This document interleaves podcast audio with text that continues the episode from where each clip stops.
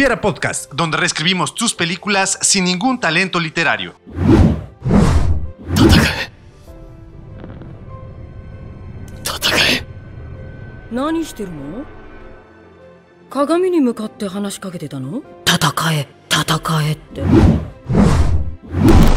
Comenzamos.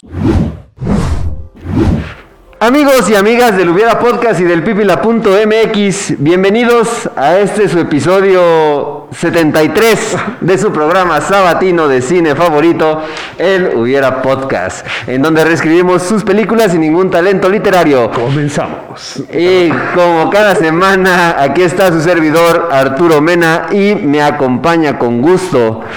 Y pues no puedo decir que es tan agradable estar en estos momentos a su lado, mi hermano Hugo Mena. Hugo, ¿cómo estás? Apestoso. Sí, es que así salen los rollitos. Sí, sí, de hecho, de hecho ya son capas así como del resistor cuando te lo pones en la mano. Ajá. Son capas pero de mugre. Pero ya, por fin, llegamos a la cuarta entrega de la primera edición de su festival. Totokoi, Totokoi, Totokoi, Totokoi. Exactamente, ya estamos listos, estamos preparados para dar cierre a este festival, el cual tal vez muchas personas no van a entender gran parte de las referencias que hagamos, sin embargo, nos vamos a esforzar porque salga de la mejor manera y que sea lo suficientemente entretenido y divertido para sacarle una que otra sonrisa. Y si no lo logramos, vamos a poner a bailar al gremlin. Ari, bueno, a bailar. Ah, no, no. Perreando hasta el suelo en el episodio del día de hoy con música otaku. Está bien, está bien. Hermano, ¿cómo estás? ¿Ya dijiste? Muy bien, muy bien, muchísimas gracias. Me encuentro muy bien. Aquí, este, disfrutando, sobreviviendo a, a esto de estar sin bañarse durante todo un mes. Que tomen en cuenta que estamos siendo pro, en pro, estamos en pro del medio ambiente con la eh, intención de evitar el día cero en la ciudad de León, Guanajuato, porque, bueno, ya se está anunciando, ya tienen varios años que eh, varias ciudades del mundo están viviendo su día cero. Y en León, Guanajuato hicieron una campaña bastante interesante haciendo referencia a películas. O bueno, no haciendo referencia, sino s- haciéndolo similares a pósters de películas, en donde se habla del día cero, que es el día en donde una ciudad amanece sin nada de agua. Entonces por eso nosotros no nos bañamos. Así es. De hecho, de hecho si vieran debajo de nuestros cubrebocas, verían una mueca ya, ya fija de tanto de tanta No, mugre. que sea por, por la parte de la humedad y esta es la única parte limpia. Sí, se- se- se- Limpia. así más clarito. Así, así como cuando las rodillas de los niños este, que están todos sucios pero se mojan y empieza a escurrir. Ah. así. Sí, de hecho, si ven nuestro color de piel un poquito más oscuro, es a raíz de la mugre. Pero la, cosa curiosa aquí es que es del mismo color que mis sobrinas. Ahora entiendo por qué están de ese color. Saludos a mis sobrinas que están aquí. Hermano, el día de hoy eh, eh, Susana Aldana nos está viendo. Un saludo a Susana Aldana. Eh, el día de hoy estamos aquí reunidos porque pues cerramos estos, estas películas animadas de- provenientes de Japón específicamente. Pero lo vamos a cerrar con esas animaciones que nos han marcado, nos marcaron a nosotros y que curiosamente están marcando a muchas más personas en la actualidad a raíz de esta globalización y de que esta cultura oriental se está enfocando en un 99.9% su economía en eh, el entretenimiento. Tenemos doramas, tanto japoneses como coreanos. Tenemos bandas de K-pop y artistas también de Japón, porque K-pop viene de Corea. Ajá. No sé cómo se le llama a los japoneses, si sea J-pop o J-pop. N-pop o J-pop. Exactamente. ¿Cómo se dice? ¿Sí, J-pop? Ah, ok. Qué creativos. ya ni en el hubiera decimos ese tipo de cosas. Eh, y uno de los fuertes y de los principales materiales que vinieron a Oriente, a Occidente, perdón, proveniente de Oriente son los mangas y los animes. En primer momento los animes, gracias a las televisoras, empezaron a adquirir los derechos de, de alguno De que otro. transmisión. De transmisión de alguno que otro. Y después Editorial Beat se le ocurrió también comprar los derechos de alguno que otro manga. Y por ahí adquirieron a los Caballeros del Zodiaco, Dragon Quest, lo, pu- lo publica Editorial Beat. No sé si Dragon Ball lo alcanza a publicar Editorial Beat. creo que sí. Y pues tampoco es que hayan traído muchos, pero la calidad en comparación de lo que hacía Editorial Beat a lo que hace el día de hoy eh, Panini, hay un mundo de diferencia desde el dibujo, el papel y el encuadernado. Solamente un dato cultural que deben de saber todas nuestras personas aquí invitadas al programa del día de hoy. Sí, que también, por ejemplo, el otro día estaba viendo que en este caso, por ejemplo, el cómic de Ranma y medio fue traído aquí a México por Editorial Penguin o una cosa así. Entonces también fue como el acercamiento a- a- por parte de otras casas editoriales que también quisieron apostar por este, eh, por, por estas, por acercarnos este tipo de cultura a nosotros. Sí que eh, nosotros lo vinculamos, bueno, teníamos más presente gracias a Estados Unidos, a Norteamérica. Tenemos el cómic, ¿no? Esta novela gráfica que, que incluye en un 80-70% de su material a superhéroes, ¿no? Y se vincula directamente con superhéroes, que no es exclusivo, pero sí tiene este vinculación directa con los superhéroes. Y entonces a raíz de que eso empieza a moverse bastante bien y de que en los, no sé, esto es totalmente eh, algo que me estoy imaginando yo en estos momentos, pero sí tiene- puede tener que ver con el hecho de que en los 80s, si fue en los 80s, 90s, empieza a perder como fuerza, impulso el cómic americano, empieza a dejarse de vender. Decayó un poco. decayó un poco y entonces empiezan a apostar nuevamente, porque no es la primera vez que se le hace la apuesta, pero se vuelve a apostar a este contenido japonés, este contenido oriental, mejor conocido como manga. Que por ejemplo está el caso de la, de la historia de los Power Rangers, que es de una serie que se llama Super Senkai, que es de Japón, en donde ah, este, ay, ¿cómo se llama? ¿Es Adam Sabbath o Black Sabbath? No, Black Sabbath es un grupo ¿Sí? de, ay, es que dice The Mighty Morphin Power Rangers by Adam Sabbath, ¿no? Algo así. No, bueno, creo que sea. en este caso, pues este productor White Sabbath, Green Sabbath. algo así, algo así. Se compró todo lo que fueron las secuencias de peleas de los Megazords y de las peleas con los villanos. Y ya nada más insertaban eh, escenas con actores americanos. Ok. Yo ahorita estaba pensando todavía en el nombre de la persona que los pudo haber creado. Y puede ser, no sé, si no es White Sabbath, en ese caso puede ser Black Domingt. Sabbath Domingt. De sábado, domingo. no. Voy está bien, está bien. ok, tú bueno. Bueno, sí, sí, sí. Continuamos con el programa del día de hoy, en el cual vamos a hablar. Hubiera estado padre que así como lo hicimos con la chancla dorada, hubiéramos traído un reconocimiento para algo. Eh, Eh, para las mejores aportaciones del anime. Puede ser, puede ser. Vamos a empezar. Mira, nosotros, eh, en primer momento, en primer momento, tu anime favorito. Eh, pues yo pienso que es Dragon Ball. ¿Por qué? Me encanta Dragon Ball, fue como que el, el primer acercamiento a este mundo. Y sí me gusta mucho Dragon Ball Z y me gusta Dragon Ball Super, pero no. Yo me quedo con la primera historia. Aquí me sorprende que dejaste de lado Dragon Ball GT. ¿Y hay Dragon Ball GT también? Sí, se, se me olvida. Es que como no, no es canon. Ok.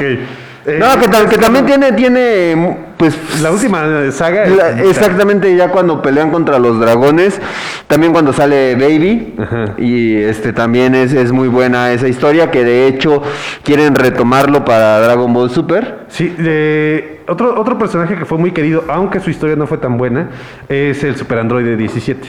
Sí. Es un, un buen concepto de personaje, pero eh, termina no siendo tan buena la Ajá. historia, aunque es cuando vemos nuevamente ahí materializado a nuestro Super Saiyajin fase 4. Y ese es hermoso. Sí. Ok. Sí, estamos hablando de cosas de los 90. Sí. mi, mi hermano tiene obsesiones con los peluches. A raíz de lo- de- del Super Saiyajin 4. Sí. Entonces, ¿Y el tuyo?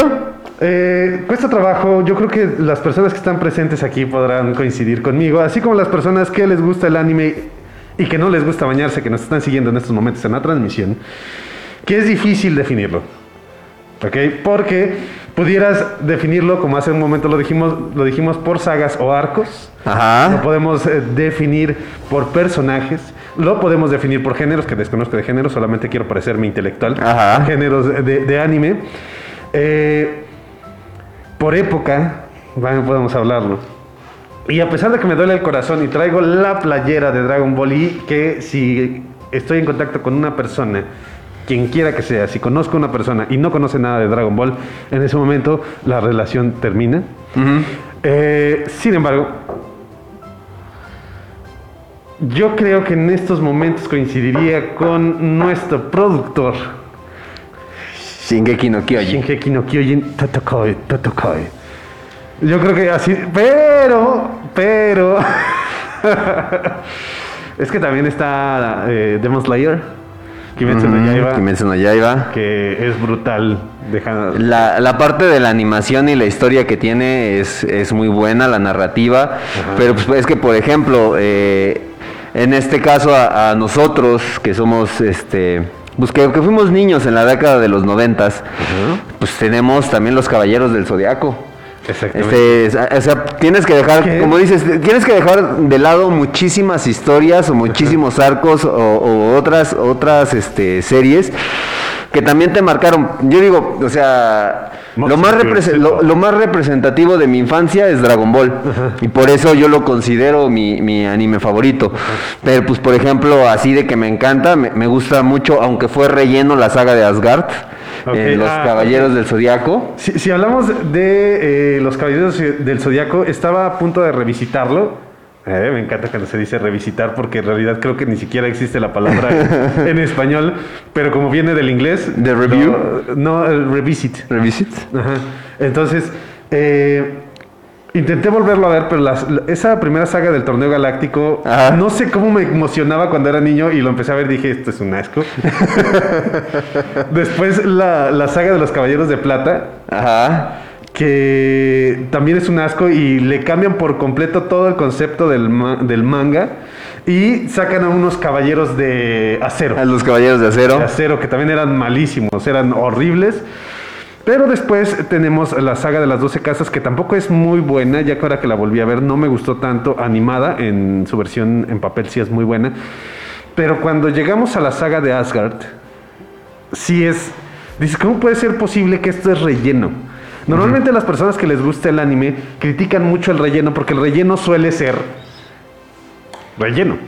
Rompes el canon, rompes todo lo que se venía haciendo, los personajes pierden cualidades, o sea, tienen muchas cosas negativas el relleno.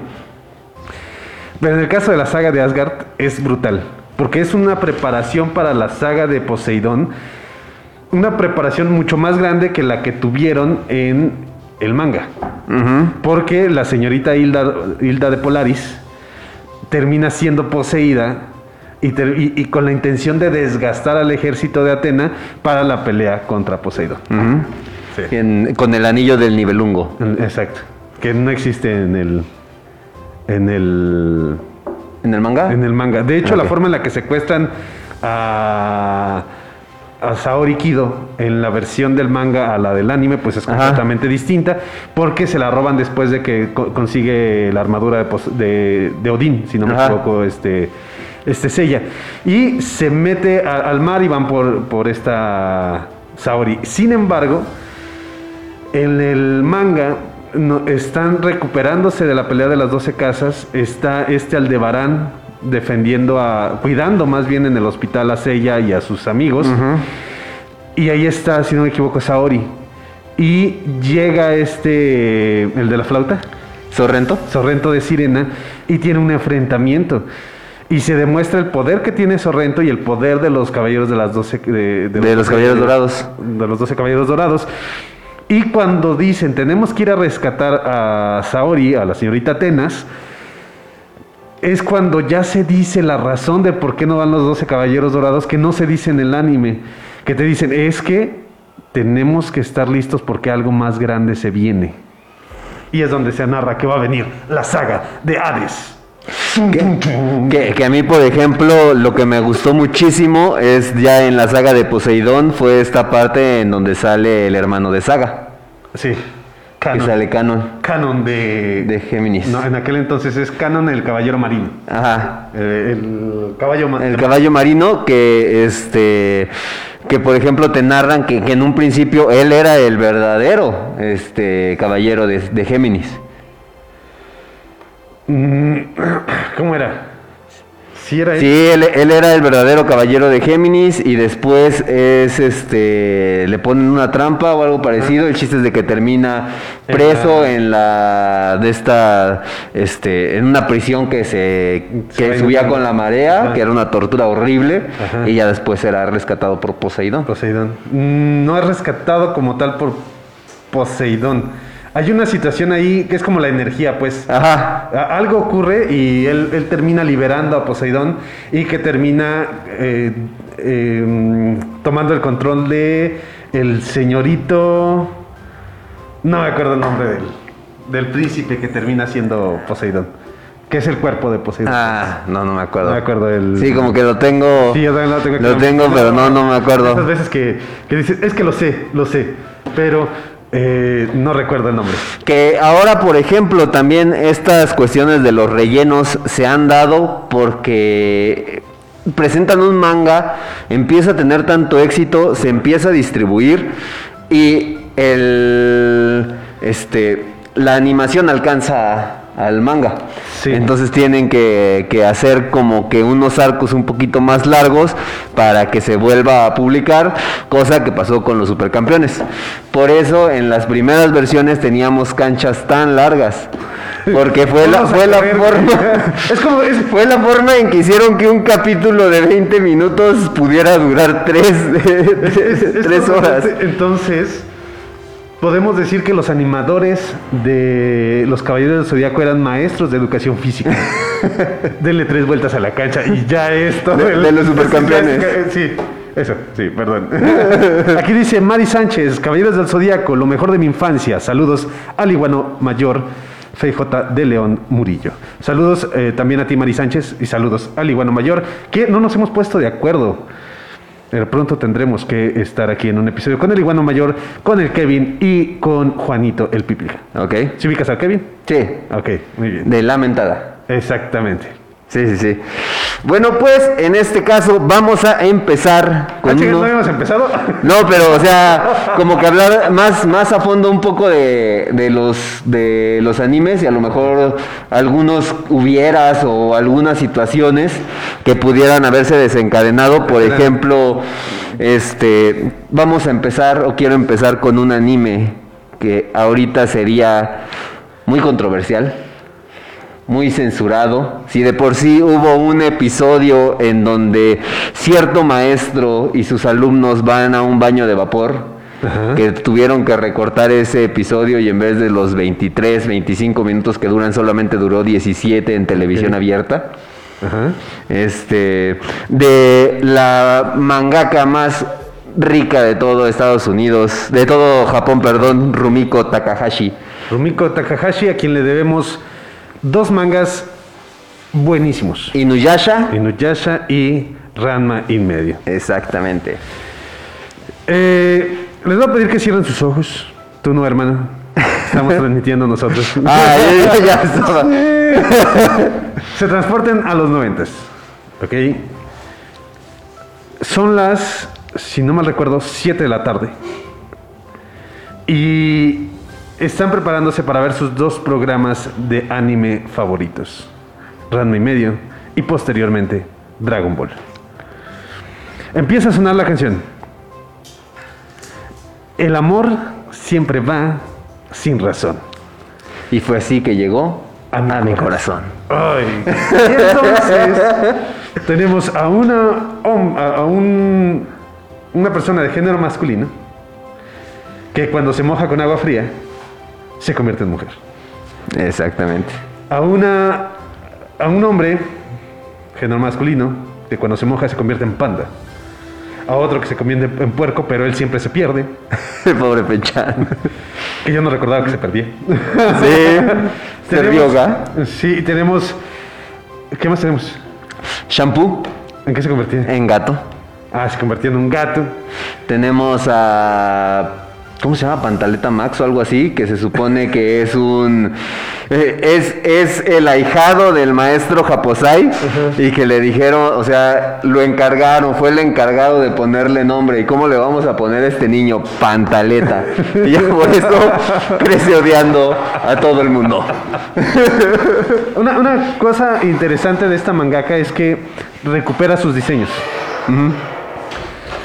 Y por ahí tenemos dibujos muy similares del mismo, uh, de, de sus dos mangas más famosos, eh, interactuando. A lo mejor no es el mismo personaje, pero sí es el mismo diseño.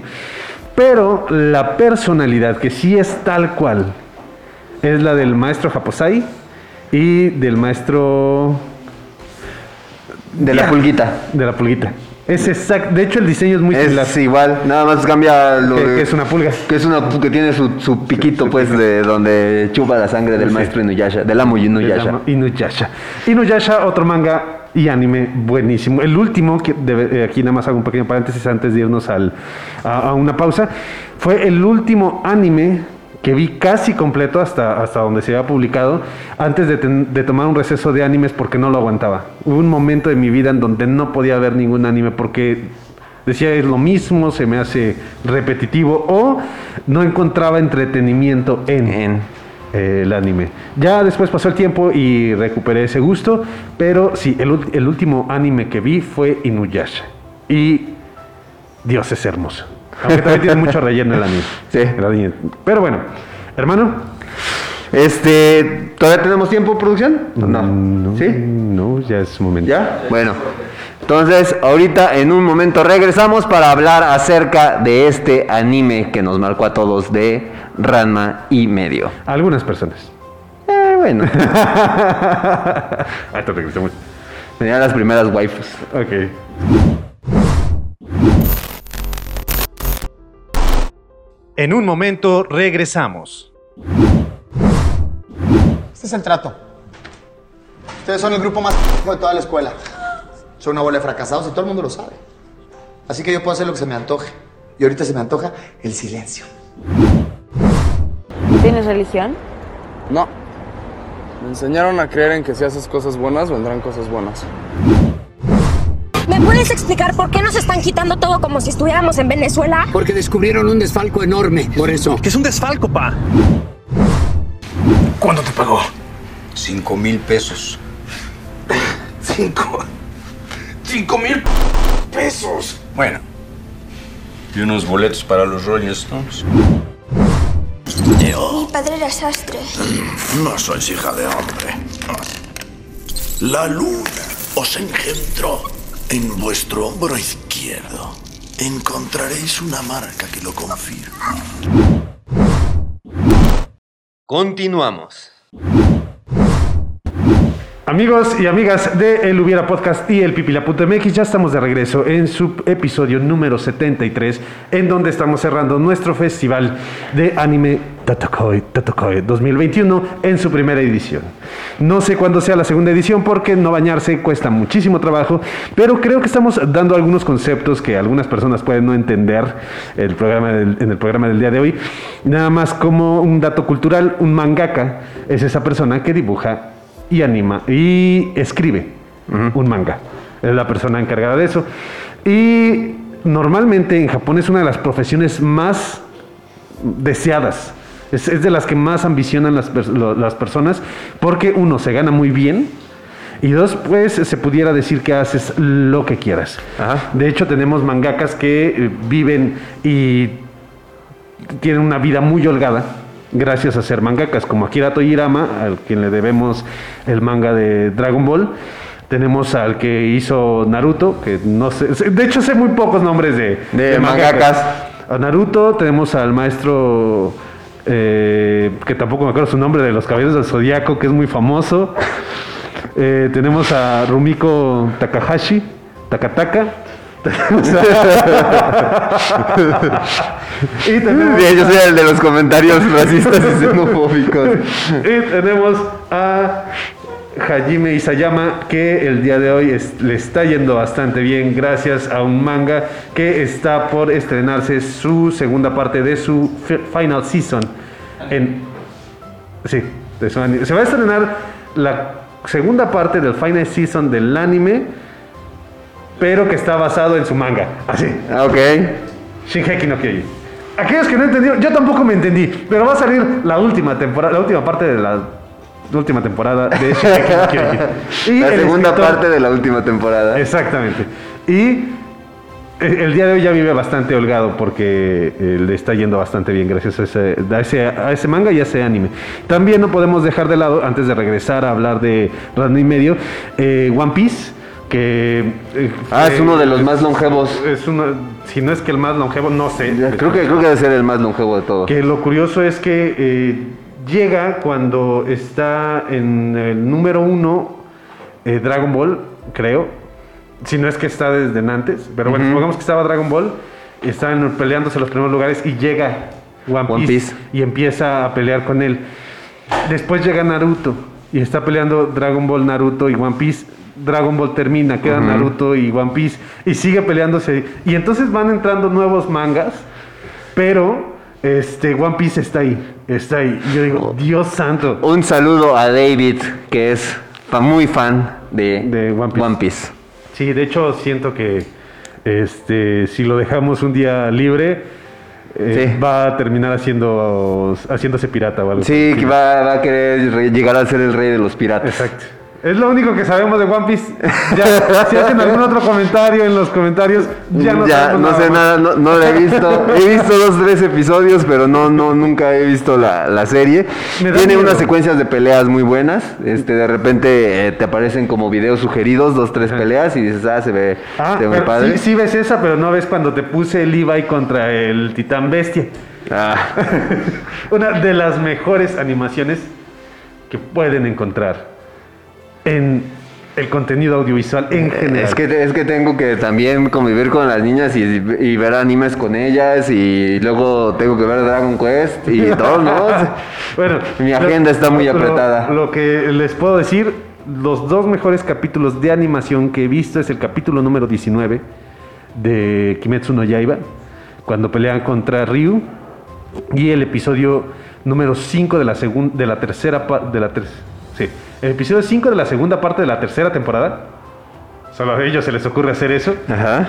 en donde eh, el general Erwin Smith, Erwin Miguel Allende Smith, eh, se sacrifica y eh, Levi se enfrenta contra el Titán Bestia. Son los dos mejores. Ya si hablamos de ya me imagino va a salir uno que es el titán San Anselmo de las esferitas. algo así.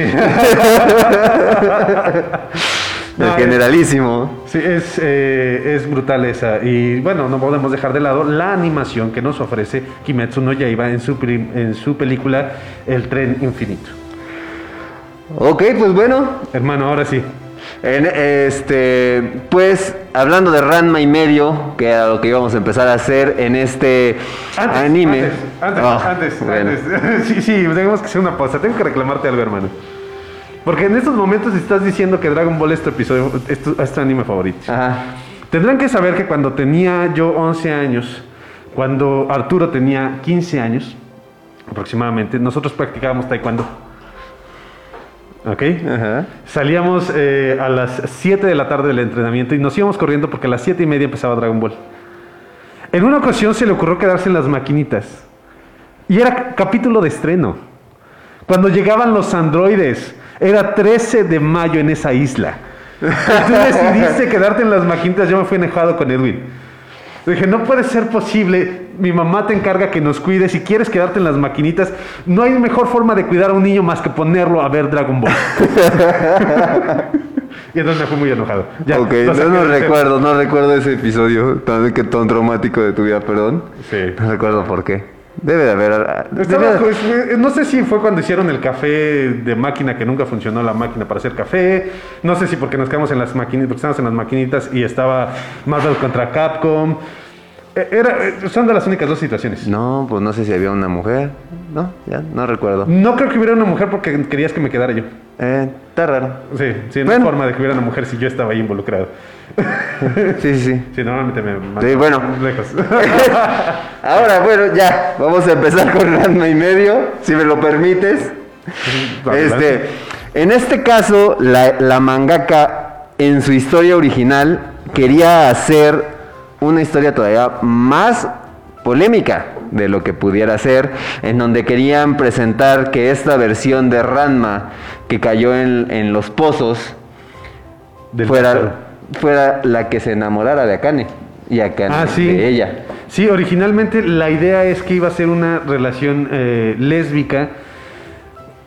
Que si te pones a pensarlo, este Ranma es el mejor ejemplo de una persona bisexual. ¿Por qué? Porque no tiene los dos gen- no puede ser una hermafrodita porque no tiene los dos genitales al mismo tiempo. Ajá. Entonces en algún momento le gustan los hombres y en algún momento le gustan las mujeres. Que por ejemplo hubo un tiempo Ok. que, que hicieron la pregunta, todos los, los admiradores de la, de la serie, es porque salió por ahí un fanpic en donde salía un Ranma embarazada. Entonces le preguntaron que qué pasaría y dice, no, no se, no se les ocurra eso, eso nunca va a poder pasar. Ay, es muy triste. Porque me imagino la historia, la película de Cuestión de Tiempo. En donde si viaja al momento en el que su esposa... Viaja en el tiempo, es un personaje que viaja en el tiempo. Si, en e- si viaja al momento en el que su esposa está embarazada, puede incluso perder al niño, puede cambiar el género del niño. Si viaja a antes de que su esposa esté embarazada, puede incluso no embarazarse, o sea, puede alterar las cosas. Las líneas, tem- la línea del tiempo. Entonces, imagínate que pues cambia a ser hombre y el niño desaparece. Porque el cuerpo del hombre no está diseñado para albergar a, a otro ser A humano. otro ser no, hay un espacio donde se, se geste el ser humano, entonces pudiera perder al niño. Y pudieras, pudieras imprimirle algo más emocional al, al anime y al manga, por lo menos. Que por ejemplo, a mí me sorprendía mucho cómo este Gen Masaoto me había prometido a Ranma en matrimonio a muchas personas. Es el papá, ¿verdad? Sí. Cierto. Sí. El papá lo compromete con, con, este, con, su con una de las hijas de su amigo, que ambos eran alumnos del maestro Japosai. Este, también sale una chica que es cocinera, que, a la que también este, le habían prometido en matrimonio a Ranma.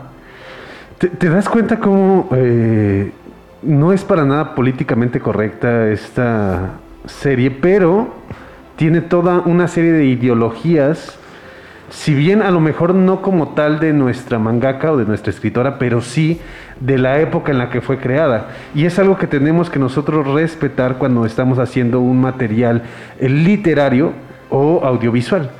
Porque al final de cuentas no podemos decir, pues voy a escribir una historia de la Edad Media, pero la voy a hacer políticamente correcta. Porque pues no sería un retrato y es una de las partes importantes que tiene cualquier eh, registro, que es un registro de una época para que cuando lo leamos podamos ver cómo se interactuaba en esa época. Entonces no podemos descalificar de repente material de los noventas por decir es que no es políticamente correcto, es que en el momento era como se vivía. Y es algo que tenemos que respetar. Antes de continuar, hermano, aquí tenemos comentarios. Eh, de eh, El Iguano Mayor, un saludo al Iguano Mayor. El anime cuando llegó a México fue un gran suceso que nos marcó a todos y todas. Aunque no sabíamos que era anime, solo animación. Sí, nosotros decíamos eran nuestras caricaturas. Nuestras caricaturas. Y mi mamá decía eh, la caricatura del niño chillón. Sí. Dragon Ball. Cuando salía Gohan. Cuando ya sabíamos que era anime, comenzó el daño chido para más raza. Ranma fue todo un suceso épico, hermoso. Ranma, si bien no marcó tanto como marcó Dragon Ball, sí tuvo un impacto, por lo menos durante su época. No trascendió tanto como tra- lo, lo hizo Dragon Ball, ni lo- como lo hizo Pokémon. Pero sí en su momento sí fue como esta serie que rompía un poquito lo que estábamos acostumbrados, no un poquito, sino un bastante Ajá. lo que estábamos acostumbrados a ver. Y a mí me genera una pregunta, ¿tiene que mojarse la persona o con el simple hecho de que se tome la bebida con la temperatura? No, sí tenía que, tenían que mojarse. Imagínate qué fastidioso. Me voy a tomar un café. Mm, mm, no puedes. No, el, ca- el café sí puedes.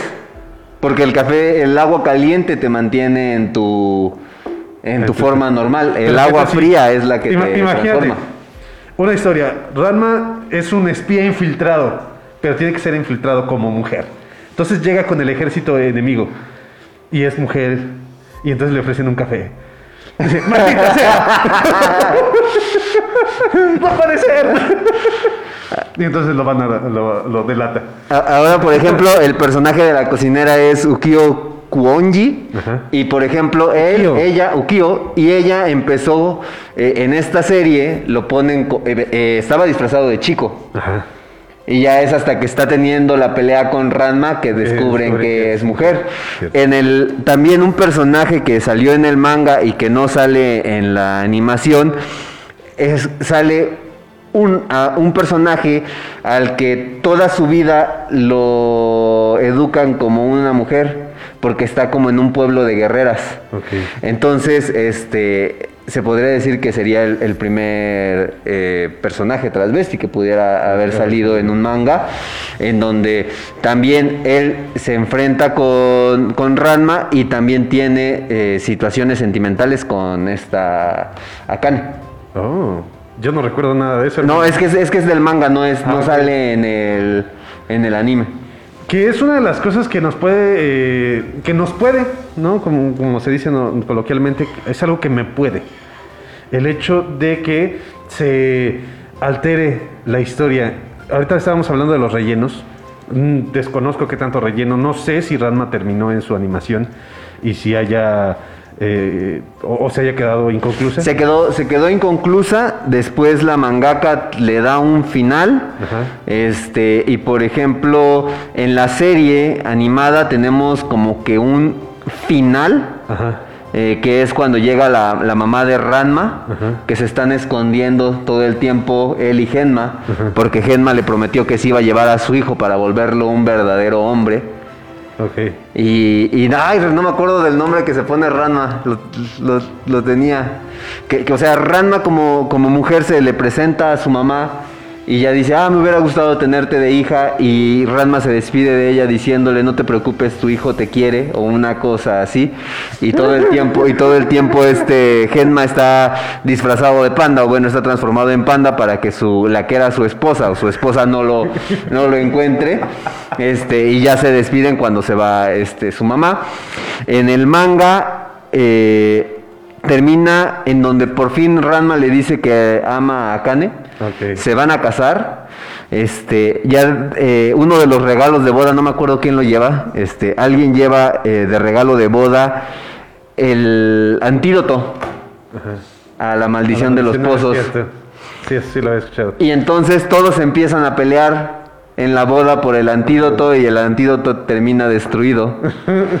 y ya la boda se arruina. Ahorita que dijiste que este Genma Saotome estaba disfrazado de panda, sí, de verdad, me imagino al personaje diciendo, me voy a disfrazar de panda y todos los demás así.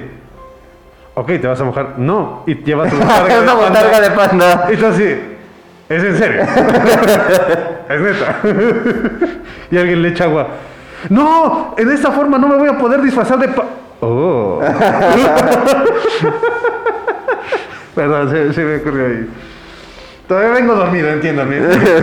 Eh, ahorita que estabas diciendo eso, lo que estamos diciendo es que hay finales eh, distintos de acuerdo a lo que se presenta en el manga y lo que se representa en el, en el anime.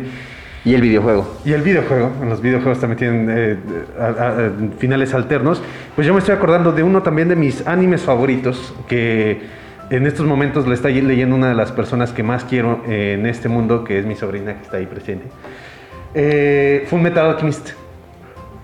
Eh, si es que lo está leyendo, ¿verdad? o nada más les pre- le presté los mangas porque sí. Eh, no. Ya son parte de su colección y no los va a leer como parte de su colección. No, eh, en la década de los 2000 sacaron Full Metal Alchemist y llegó un punto en donde se terminó el manga, pero ellos querían seguir con la historia. Entonces se les ocurrió modificar por completo la historia y nos cambian el origen de los, de, los villanos, el, el enemigo final es otro, eh, la resolución final es eh, totalmente distinta. Cuando sacan Full Metal Alchemist Brotherhood, después de que ya se termina de hacer el, el manga, le eliminan todo relleno, le quitan todo relleno y te presentan una copia fiel, o bueno, una adaptación fiel más bien, al manga. Y Dios santo, hermano, es uno de los mejores animes con un contenido filosófico hermoso que puedas encontrar, en donde se nos habla de una presentación de Dios, pero del Dios como lo ven en Japón que en realidad es la verdad, es el conocimiento. Para ellos Dios, eh, una de sus formas de, verlo es que Dios es conocimiento. Y entonces, con, este, con esto de la alquimia, eh, se, se- se va metiendo a esta parte de lo que es el conocimiento, de lo que es el saber, y entonces es como pueden hacer alquimia. Y cuando se toma la decisión final, es, es hermoso, es hermoso cuando se logra tomar la decisión final eh, de- del personaje de Ed- Edward Edurick, que, que ya decide qué hacer, es, ah, es hermoso. Y lo que pasa a diferencia en la, en la primera versión animada es que también es interesante, no es tan profundo, pero nos dice que es un universo alterno al que nosotros estamos viendo y todas las muertes que ocurren en este, de este lado o en este universo es de donde sacan la energía para hacer la alquimia, que es la transmutación, cambiar los objetos. Y la decisión ahí final, eh, no me importa hacerles este spoiler porque no es el mejor anime, a muchos les gusta, pero no. Eh, es que decide eh, Ed- Edward Edurick viajar y quedarse de este lado en donde no hay alquimia. Pero la decisión que toma es muy emocional en el, en el Brotherhood. Ampliamente recomendado. No digo el spoiler porque mi sobrina que lo está leyendo está aquí presente. Y no sé, creo que es momento, al menos que producción nos diga otra cosa y nos haga alguna otra indicación. Es momento, es la hora de casi terminar, casi concluir con este. Hablamos y no hablamos de nada. Exactamente. Co- Como cuando de repente tienes una conversación con un otaku, hablas y no hablas de nada. No, no, ya, basta. Solamente vamos a culminar con este festival Totokoi, Totokoi de anime 2021 en su programa favorito sabatino matutino, un espacio cómico, mágico y musical, el Hubiera Podcast. Y entonces, una vez dicho todo esto, en unos segundos regresamos para hacer el cierre en el tercer bloque de su episodio 73. De su programa, el Hubiera Podcast. Ahorita regresamos.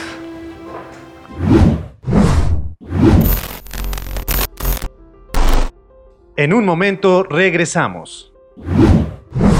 Hey there, pretty lady. How's it going, girl? Hey, Rosemary Telesco. But mostly I hate the way I don't hate you. Not even close. Not even a little bit. Not even at all. Gli amici della vedetta ammirata da tutti noi, questa gemma propria della nostra cultura saranno naturalmente accolti sotto la mia protezione per la durata del loro soggiorno. Grazie. I told him it was the only way to get my wife to marry me. You don't even know me. I'll have the rest of my life to find out. Is this Clarice? Well, hello, Clarice. I'm afraid I have bad news for you. Continuamos. Ah, ¿Cómo los traigo? Amigos, amigos, ¿quién empieza? Me toca a mí, pero bueno, vamos, vamos este, a tratar de abarcar más animes porque Ya nos extendimos, ya nos reclamaron. Pero como les prometimos, es momento de que el Gremlin vaya. Aquí, por ejemplo, hermano, no sé qué te haya parecido el de que se está reeditando las aventuras de Fly. Ok, qué bueno que planteaste la situación. En primer momento, es un anime que quedó inconcluso en el peor momento en el que pudieron dejarlo inconcluso. Ok, es como con- cuando estabas con eh, emocionado, Sí, estabas eh, extasiado porque Goku ya había llegado a Namekusei. Exactamente, haz de cuenta que fuera ese episodio que se hubiera terminado Dragon Ball en ese punto. Que llega, llega Trunks, cuando llega eh, Me- Me- Mecha Freezer y su padre, Y entonces vemos que Trunks se convierte en Super Saiyajin. Mata a Freezer con una facilidad brutal. Mata al papá de Freezer todavía mucho más fácil. Y entonces decimos, el día de mañana, vamos a ver quién es este sujeto. Y pum, se termina la serie. Es frustrante porque esta serie, estamos hablando de los 80s. el- de hecho, aquellas personas, si ustedes buscan ahorita Dragon Quest, las aventuras de Fly o las aventuras de Dai, que le cambiaron el nombre de dato cultural porque Dai, al, al comprar los derechos en Estados Unidos, Dai se, se escucha como, Como muerte. morir, como, como muerte. Entonces le cambian a Fly, llega a México después de haber pasado por Estados Unidos y termina llamándose las aventuras de Fly. Cuando llega a México, si ustedes lo buscan en internet a Dai o a Fly de las aventuras de este personaje, lo van a ver y van a decir es muy similar a Dragon Ball. Fue como nuestra preparación para Dragon Ball. Porque esto se estrena a inicios, bueno, no sé si ya se había estrenado desde antes, pero yo los veo a inicio de los noventas, cuando apenas tengo memoria. Y lo veíamos y llegaban contra con el general Baral y en ese momento se acababa el anime. No, fue, fue después de Dragon Ball. Yo me acuerdo que fue después de Dragon Ball. ¿Sí? En la parrilla que empezó a sacar después anime, este, Canal 7. Y datos, dato chistoso, por, de- gracias a este anime, o sea, también, o sea, mi favorito es Dragon Ball, pero me gustó mucho las aventuras de Fly y me frustró muchísimo el que se quedara incompleto. Mi correo es así. Sí, es Gral Baral. Gral Baral. Sí, es- es- de, hecho, de hecho, cuando vuelven a sacar el. eh, eh, anuncian la reanimación y la, lanzan, yo les compartí a mis sobrinas, oigan, ya salió. eh, las aventuras de Fly para que le digan a su papá. De hecho, el personaje es como fundamental para la formación personal y profesional. Ajá. Le decía, de tu papá, le decía a mis sobrinas. Y ahora que sacan la, la reanimación, son menos, son menos episodios para llegar al punto en donde se había quedado el, el anime anteriormente. Me doy cuenta de que es, no es tan bueno el guion. El guion es muy malo, se sacan cosas de la manga. Eso de que en aquel entonces nos emocionábamos porque se moría un personaje y después resultaba que estaba vivo. Ahora que lo veo, digo, en ningún momento te justificaron cómo es que sobrevivió. Simplemente sigue vivo. Sigue vivo. ¿ah? Hay un- algunos diseños de personaje que no me agradan tanto, que como que dijeron, aquí no le voy a meter tanto como los, los, los, Los- los dragonitas, los tres generales, que dije, híjole, no están tan chidos. El rediseño de la armadura de, de este, de Junkel, no se me hace tan chido, pero la evolución del, del guerrero dragón, esa sí es brutal. Cuan- Cuando, ya se enfrentan padre e hijo, cuando le borra la memoria, cuando recupera la memoria, yo sí lloré. O sea, fue un momento así muy emotivo, pero como en todos. O sea, como, bueno, como todo lo que venía ocurriendo en Dragon, Dragon Quest, eh, las aventuras de Fly. Es que ya no tengo energía, pero milagrosamente puedo seguir peleando y no morí. Es que ya estoy a punto de morir, pero no murió. Pero no murió. sí, le atravesaron el corazón, pero no murió porque resulta que su corazón estaba en otro lugar. Sí, pero sí es, es muy emocionante volver a, volver a ver este, este anime que fue de nuestra juventud. Y por ejemplo, ahora pues vamos a hablar un poco también de, de Inuyasha. ¿Qué te parece? No, no me gusta porque estoy enojado. Porque voy en el número. ¿cuál- ¿En cuál voy? A ver, acuérdense. Exactamente, he comprado solamente 13 números de Inuyasha y estoy enojado porque ya terminaron, son 27 números si no mal recuerdo y no he podido comprar el 14, 15, 16, 17, 18 hasta el 27. Ok. Pero es hermoso, no, es hermoso, es buenísimo. E- Esa también es una gran historia. Sí. Este, Con la perla de Shikon. Con la perla de Shikon y en donde tenemos a un este, humano mitad perro, mitad demonio, que quiere convertirse en un demonio completo, que tiene el, el colmillo de su papá hecho una espada. Colmillo de acero. Y, y su hermano que tiene el, el colmillo sagrado, que es este Seshomaru. Seshomaru. Uno de los. De hecho, muchas personas catalogan que este. ¿Cómo se llama el villano final? Eh, ah, se me olvidó el nombre. Es el, el bandido. Guarumo, algo así. el perro Guarumo. El, el bandido. Que, Ah, era bandido y se termina. y se termina enamorando de esta- De, esta- de la sacerdotisa. Ajá. ¿De Kikyo? Naraku. Naraku. Naraku, muchos, muchas personas dicen que Naraku es uno de los mejores villanos que puedes encontrar en, en- Eh, dicen eso y, y- y también que eso ha sido de las peores insertos en la historia porque todo, todo, todo pasa por culpa de Narako. Es- esa es Que- una de las cuestiones que tiene. Que lavé el coche y llovió es como culpa de Narako. Exactamente. Entonces ahí es donde podría tener su, su, su pierna floja este, este manga. Pero el mejor personaje y el mejor villano es Teshomaru. Que, que ahora, por ejemplo, él es un, es un demonio que odia a los humanos y a raíz de una pelea en donde queda malherido y es atendido por Rin, Ajá, una niña. una niña humana, este empieza a, tener, a sentir como que este afecto hacia los humanos y es como que la, la única humana. Eh, es asesinada en un capítulo. Y es donde descubre el poder de colmillo sagrado del, del arma que le había dado su padre porque decía que era una espada inútil y ve que con esa espada puede matar.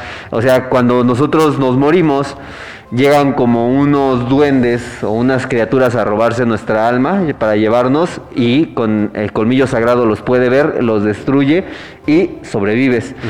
Entonces, este, por ahí hay una historia igual, fanfic y todo lo que, lo que hacemos las personas después, que, que res- queremos reescribir la historia, en donde ya sale eh, el futuro, en donde está Inuyasha casado con esta Kagome, y tenemos a la familia de Sesshomaru con, con Rin. Y con este personaje que es un muy buen jefecito. Exacto. Con, con muy buen doblaje. De Sí, hecho, sí, sí. el doblaje es muy bueno. Me gusta mucho más el doblaje clásico, en donde pues teníamos a eh, Mario Castañeda, a todos los, to- a todos los que empezaron a hacer en, eh, a crecer en los 90 y en los 2000 y que el- y que creo yo en esta década, desde la década pasada empieza a decaer un poquito. Porque los directores, eh, no es que sea malo el doblaje, el detalle es que los directores de doblaje ya no son tan buenos. Además de que siento que el impulso que se le dio a todos estos actores de doblaje sí les pegó. Porque empezaron como a encasillarse en personajes, empezaron a encasillarse y, algunos incluso hasta se sentían así como, es que yo puedo hacer todo y empezó a fallar un poquito el doblaje. No sé, yo lo siento así, tal vez alguna otra persona me pueda decir todo lo contrario. En lo personal también puede tener que ver con el hecho de que yo prefiero ya ver todo el material en su idioma original y no eh, en el doblaje. A- Ahora, este, ya na- nada más, pues ya casi ya estamos llegando a últimos minutos y no quiero dejarlo sin presentar. Es de manga, en donde nosotros somos las reses, o somos, es- vi- vivimos en una granja, somos el criadero para alimentar a ciertos demonios. La primera vez que yo vi eh, este concepto no fue con este anime, pero pues al final de cuentas este anime está enfocado al 100% en esto. Y te hace cuestionar realmente esta ideología, pero no de manera negativa, sino de manera positiva, esta ideología de los veganos. ¿Por qué cuando... O sea, digo, nosotros somos seres conscientes y a lo mejor por ahí puede ir el asunto, ¿no? Pero ¿por qué cuando nosotros estamos criando reses para nuestra alimentación es todo normal y está bien? Pero cuando vemos que otros, otra, otras criaturas que son, que a nosotros nos ven como simples animales, nos crían como reses para su alimentación, ¿por qué lo vemos mal? No, es así como, ah, está muy interesante, The Promised Neverland, distribuida en estos momentos por Netflix, su primera temporada. Las dos. ¿Ya está la segunda? Sí. Sí, fue, sí, la vimos también en Netflix, ahí la segunda, ¿no? Que ¿La vimos aparte? Ah, sí, gracias. Sí, la, Que la- no, no es tan buena la segunda temporada. La primera es una joya, pero la segunda no Yo me gusta. tengo un problema con la primera temporada. El concepto me encanta, pero si solamente veo los primeros tres capítulos y los últimos tres capítulos, con eso tengo más que suficiente. pero el concepto es muy bueno. O sea, el, y, y más cuando empiezas a adentrarte en la psicología de los personajes, más en la psicología de, de- de la madre, de la, de la encargada del lugar, en donde dices, es que... A la madre. A la madre, exactamente. No puede ser posible porque conoces ya bien el, el contexto del personaje y sabes por qué sigue haciendo todo. Y eso hace que sea todavía más dura eh, eh, la serie, porque en un principio la ves como la malvada, la ves como la... la Sí, sí, sí, de una despiadada, una carcelera. Exacto. Pero ya cuando la vas conociendo dices, O sea, sí es despiadada, pero tiene una razón Ajá. de ser. Y cuando el se da la revelación del personaje, este que es un poquito más retraído y de, de cabello oscuro, dije, wow. Muy buena, vale la pena verla. Y también, bueno, si ya estamos recomendando animes por recomendar, no porque sea mala, sino por hacer la labor de la recomendación, pues no quiero dejar sin recomendar, pues nada más esas. Creo que ya. Ya es todo, güey. es todo, güey. No, No, Yuri eh. on Ice. Yuri on Ice es un anime que no tiene manga, que yo me sorprendí cuando lo vi. Yo no esperaba que fuera tan bueno. No hay, no, no hay peleas, no hay eh, golpes, no hay acción. Es un chico que, que le gusta patinar y que lo entrenan para ser un buen patinador. Son como 13 capítulos.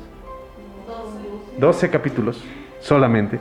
Ay, no manches, me fui hasta 50 capítulos y eran 12. son 12 capítulos, pero son muy buenos. Son muy, muy buenos. La historia te envuelve, es divertida. eh, hay ahí un romance, pero no lo sientes forzado. Es, es, es, es muy grata la. Ahora, este, también otra recomendación aquí por parte de, de mis hijas. Este, yo la vi, la verdad sí está, sí está buena la, la- también eh, la- el anime. Y ahorita está saliendo el, el manga, el de Banana Fish. Ok.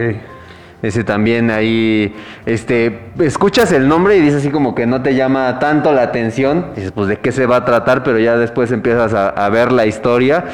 Eh, es muy cruda, este, tiene, tiene, o sea, como que un giro, o sea, la historia, más o menos así les planteo. El, el Banana Fish es una droga, este, y es... eh, una pelea entre, entre un chico que estaba, eh, pues sí, eh, me- metido en, todo este ambiente y además eh, había una red de prostitución infantil y cosas así, entonces está, está muy, muy fuerte lo que es la historia, pero está, tiene unas muy buenas secuencias y una historia muy buena. Ya nada más para terminar, bueno, yo quiero hacer dos Está en recomendaciones. Prime, Prime, ¿verdad? La pueden ver en Prime. Yo, yo sé, sé que hay más animes, está JoJo's Bizarre Adventure, eh, que sí, efectivamente son aventuras muy bizarras. Yo voy en la tercera temporada. No es que no me haya gustado, simplemente me desconecté un poquito ahí de... de- de- esa la veía con, con mi hermana, la veíamos juntos. Y me desconecté un poquito. Vamos en la tercera temporada, en donde ya te cambia por completo toda la historia que se venía manejando en un inicio. Pero hay dos animes que vi gracias a ella y que el día de hoy son de mis... Si bien no son mis favoritos, sí son de mis favoritos. Uno de ellos no es mi favorito porque cada que lo recuerdo lloro. y el otro es también tiene un mensaje muy filosófico en donde te plantean esto de que los seres humanos somos meramente comida de, otras, de otra especie. Ok. ¿Sale? Eh, Parasite. Ah, sí. Ok. Sí, el de Parasite también. Parasite que bueno. no es la película Parasite. No, no, no. Pero el anime también lo encontraban en Netflix, no sé si to- todavía esté. Es eh, unas criaturas que se meten en el cerebro y tienen, toman el control del ser humano, pero pues se hacen así como, como con cuchillos y, y empiezan a pelear. No, es, es que se comen en la parte del cuerpo y Sí. te la reemplazan. Y la idea es que, que entren al cerebro para que, que te reemplacen como persona. Y a nuestro el personaje principal Logra evitarlo. eh, se come en su mano. Se comen su mano. Y entonces es, es la mano la que tiene, tiene El parásito. Pero es un personaje muy bueno, es hermoso ese personaje. La serie es hermosa, también tiene este contexto, ¿no? De, de decir, pues al final de cuentas los humanos también podemos ser comida de otra especie, ¿no? Y la segunda es un anime que incluye música, un violín, un piano, un personaje traumado porque su mamá no le, eh, le exigía muchísimo con el piano y cuando muere decide dejar de tocar el piano, pero al mismo tiempo al dejar de, de- eh, él deja de tocar más bien porque deja de escuchar las notas. Y solamente logra escuchar las notas gracias a un personaje, a un personaje que es una violinista.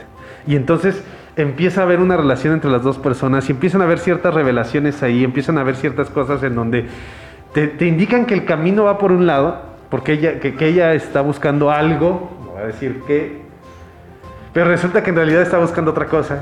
Y entonces cuando él se da cuenta que estaba buscando esa otra cosa, dice, no puede ser. Pero cuando se da cuenta que está buscando esa otra cosa, termina... y yo le pregunté, no sé, le pregunté sea. a mi hermana, oye, ¿vuelven a tocar juntos? Y me dice, sí. Nunca me sentí tan estafado. Ok. Pero es una muy buena, muy buen anime con las mejores animaciones en cuanto a música que he visto. Muy bien sincronizadas las notas musicales con el sonido. O sea, cuando se tocan las notas a cuando se escuchan. Y este, pues me resulta muy interesante cómo un concurso en Japón de música clásica puede estar tan lleno en, su auditorio. Pero son mis- ah, es Your Lie in April. Tu mentira Ah, de abril. Y también, ya por último, ya para cerrar, pueden ver ustedes también en Netflix Record of Ragnarok. Esa no la he visto. Este, una, una serie, la verdad la animación es muy buena. La historia es mala. La historia no, no me agrada muchísimo, no, del contenido de historia que tiene, no, no me gusta.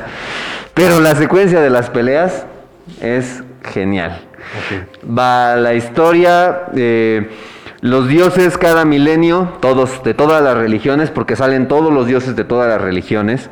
Este, se supone que están como en un, tipo Olimpo, en un auditorio, y están decidiendo qué es lo que se va, qué es lo que va a pasar con la humanidad en este milenio. Entonces se reúnen a ver si destruyen completamente a la humanidad o si la dejan vivir. Todos deciden que debido a la explotación de recursos y demás que hemos hecho necesitamos morir, pero para esto una valquiria, que es una semidiosa, este, dice, no, pues es que tienen que darle oportunidad a los humanos de defenderse y esto es mediante el Ragnarok, en donde 13 dioses pelean contra 13 humanos para decidir el futuro de la humanidad. Y entre estos humanos se encuentra Jack, el destripador. Adán, Adán, Nikola Tesla, Rasputín, está y varios Luan y no sé qué, o sea, hay, hay es que son. Sí.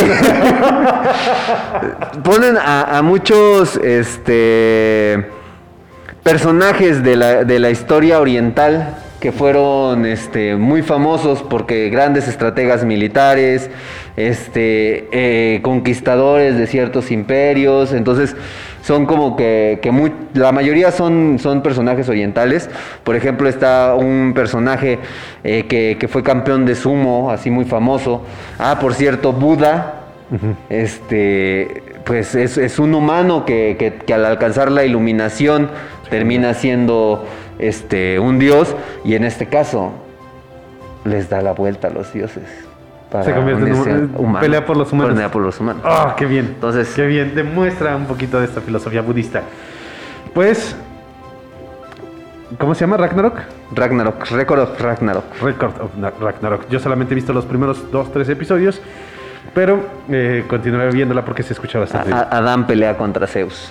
Adán pelea contra Zeus y casi. Y casi digo algo que no debo de decir. Muy bien, amigos, amigas del Pipila.mx y del Hubiera Podcast. Ya es momento. Hemos llegado al final de nuestro festival Tatokoi 2021 en su primera edición. El día de hoy creo que no solamente nosotros estamos celebrando el haber llegado a este punto, sino todas las personas con las que hemos interactuado a lo largo de estas semanas también lo van a agradecer porque sus fosas nasales van a poder volver a Sí, descansar. mi mamá va a decir, no, váyanse en el patio. Es una manguera. Eh, hermano, ¿algo que quieras comentar antes de que nos vayamos? No, pues muchísimas gracias por habernos acompañado en este episodio. Yo sé que no es a lo que lo teníamos luego acostumbrados a hacer hubieras, pues en este caso sí fue más que nada recomendaciones. Hubiéramos hecho un Tatakai Awards, tal vez, eh, fue lo que nos- lo que nos faltó en este episodio.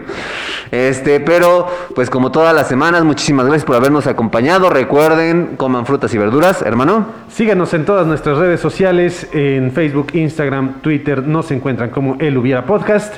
Síganos en YouTube, denle al botón de suscribir, activen la campanita, eh, denle me gusta o no me gusta, cualquiera de las dos opciones. Y antes de irnos, vamos a volver a ver a el Gremlin bailando. Junto con la tortuga. Moviendo el traste. y en estos momentos nuestro programa es cancelado por haber sexualizado a un gremlin, una criatura inexistente. Amigos, amigas del Hubiera Podcast, muchas gracias por habernos acompañado en el episodio número 73, el final del festival Totokai Totokai 2021. Recuerden, el cine es la oportunidad que tiene la fantasía de ser realidad y la realidad de ser fantasía. Nos estamos viendo. Y nos estamos escuchando. La próxima semana y no sé cuándo vamos a regresar con un festival Totokai, Totokai. Pero esperemos que sea pronto. Hasta nos vemos hasta la próxima.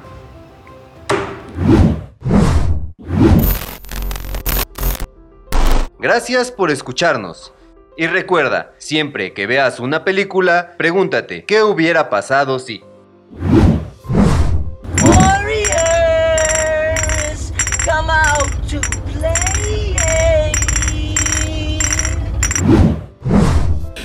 Я выйти!